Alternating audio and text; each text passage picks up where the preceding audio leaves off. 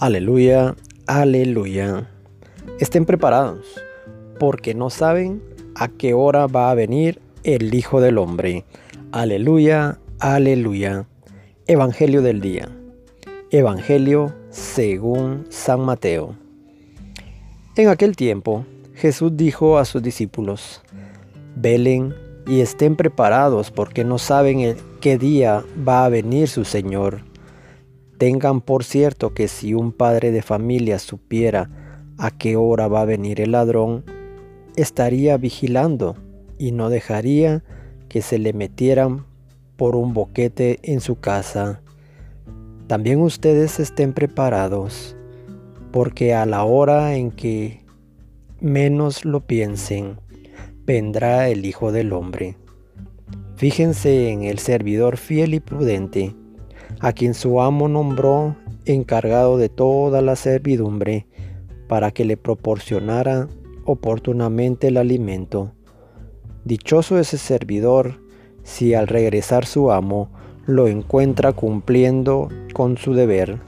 Yo les aseguro que le encargará la administración de todos los bienes. Pero si el servidor es un malvado y pensando que su amo tardará, se pone a golpear a sus compañeros, a comer y emborracharse, vendrá su amo el día menos pensado, a una hora imprevista, lo castigará severamente y lo hará correr la misma suerte de los hipócritas. Entonces todo será llanto y desesperación. Palabra del Señor.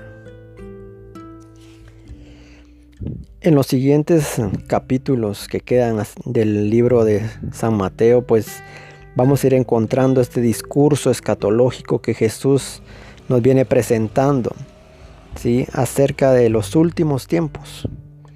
Hoy nos lo dice con dos comparaciones muy expresivas. Dice que el ladrón puede venir en cualquier momento sin avisar previamente. Esa es una. Y otra comparación es el amo puede regresar a la hora en que los criados menos se lo esperan. En ambos casos, la vigilancia hará que tanto el ladrón o el amo se encuentren preparados. No va, nos va a venir bien, nos tiene que venir bien esa recomendación de vigilancia en nuestra vida. Es una excelente recomendación que el Señor nos hace. Estemos vigilantes. No es que sea inminente el fin del mundo, no es que el mañana se va a acabar el mundo, ni que la aparición gloriosa de Cristo, no lo sabemos. Ni que necesariamente esté próxima nuestra muerte, no lo sabemos. Tanto como el ladrón como el amo no sabemos en qué momento nos vendrá nuestra, nuestra final como personas o ya sea la aparición gloriosa de nuestro Señor. Pero es que la venida del Señor a nuestras vidas debe suceder cada día. Todos los días debe haber una parucía en nuestra vida. Debe haber ese encuentro con el Señor. Debe, debemos de tener esa venida del Señor a nuestra vida. Y en esta venida, descubierta con fe vigilante, es la única manera en que podemos estar expectantes y ver cómo el Señor viene a nuestra vida cada día.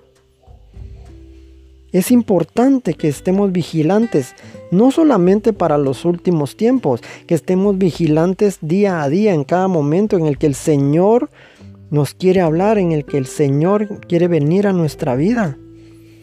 Porque como te decía, solo puede ser descubierto si tienes una fe vigilante, si tienes una fe expectante en ver en qué momento el Señor se presenta a tu vida y en qué momento el Señor quiere hablar a tu vida. Y, de, y viviendo de esta manera, con esa fe expectante, con esa fe vigilante, es como vas a estar preparado para la otra, la definitiva, la gloriosa, la aparición gloriosa, la parucía de Dios. Toda la vida está llena de momentos de gracia, únicos y irrepetibles, momentos de intimidad con el Señor, momentos preparados que Él tiene para ese encuentro con nosotros, esos regalos que Dios tiene para nosotros. Pero tome en cuenta que los judíos no supieron reconocer la llegada del enviado. Lo llevaron a un madero y lo mataron.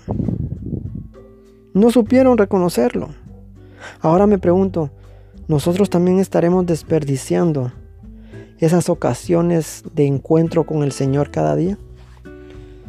Porque le ponemos más atención a otras cosas.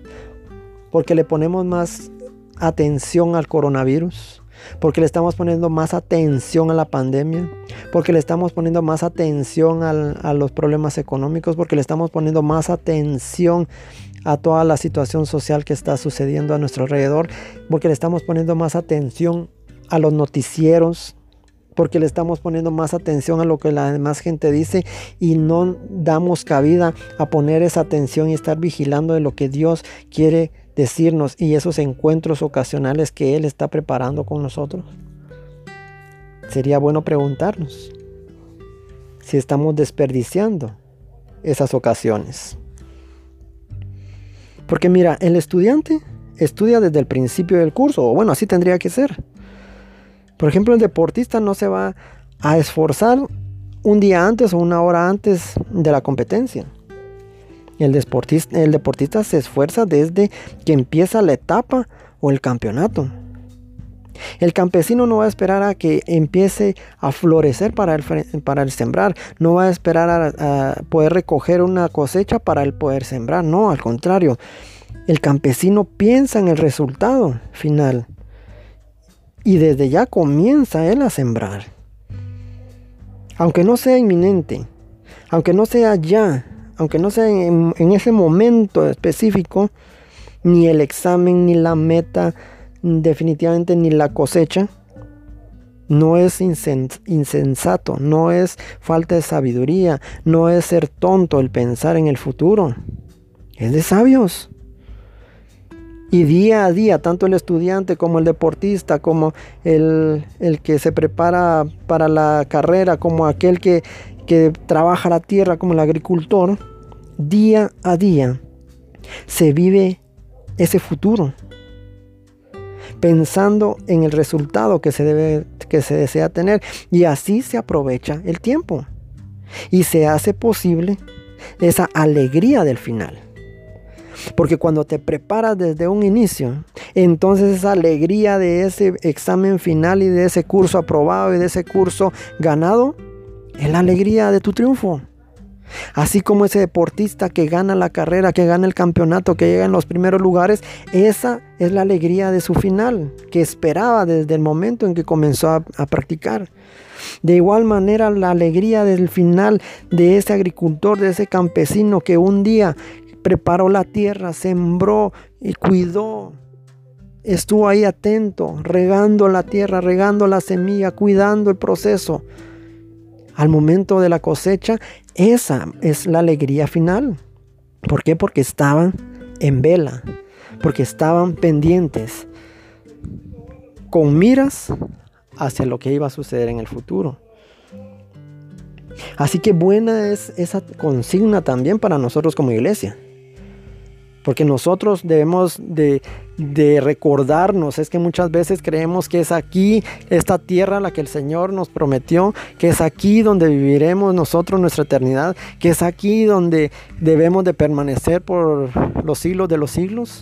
Y estamos equivocados inconscientemente hemos perdido la visión y como iglesia debemos de estar conscientes que somos un pueblo peregrino, que somos un pueblo en marcha y que camina hacia esa venida última del Señor, el cual es nuestro esposo y que nos gozaremos en esas bodas del Cordero.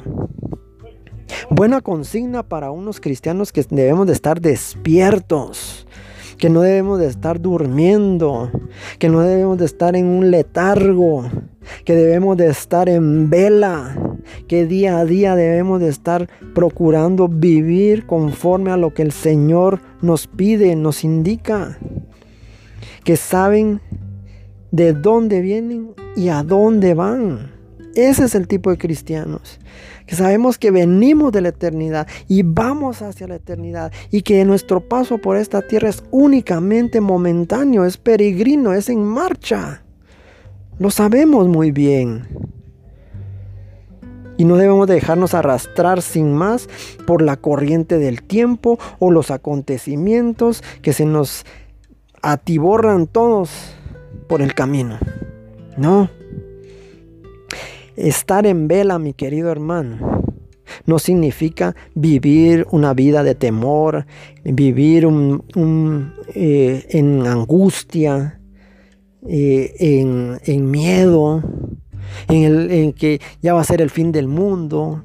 Para aquellos que tienen temor, para aquellos que tienen miedo, para aquellos que se angustian para el día de la llegada del Señor, que puede ser incierta, que puede ser en cualquier momento, en, en el momento menos esperado para aquellos que están viviendo con miedo, con temor y con angustia por la venida del Señor, por el famoso fin del mundo.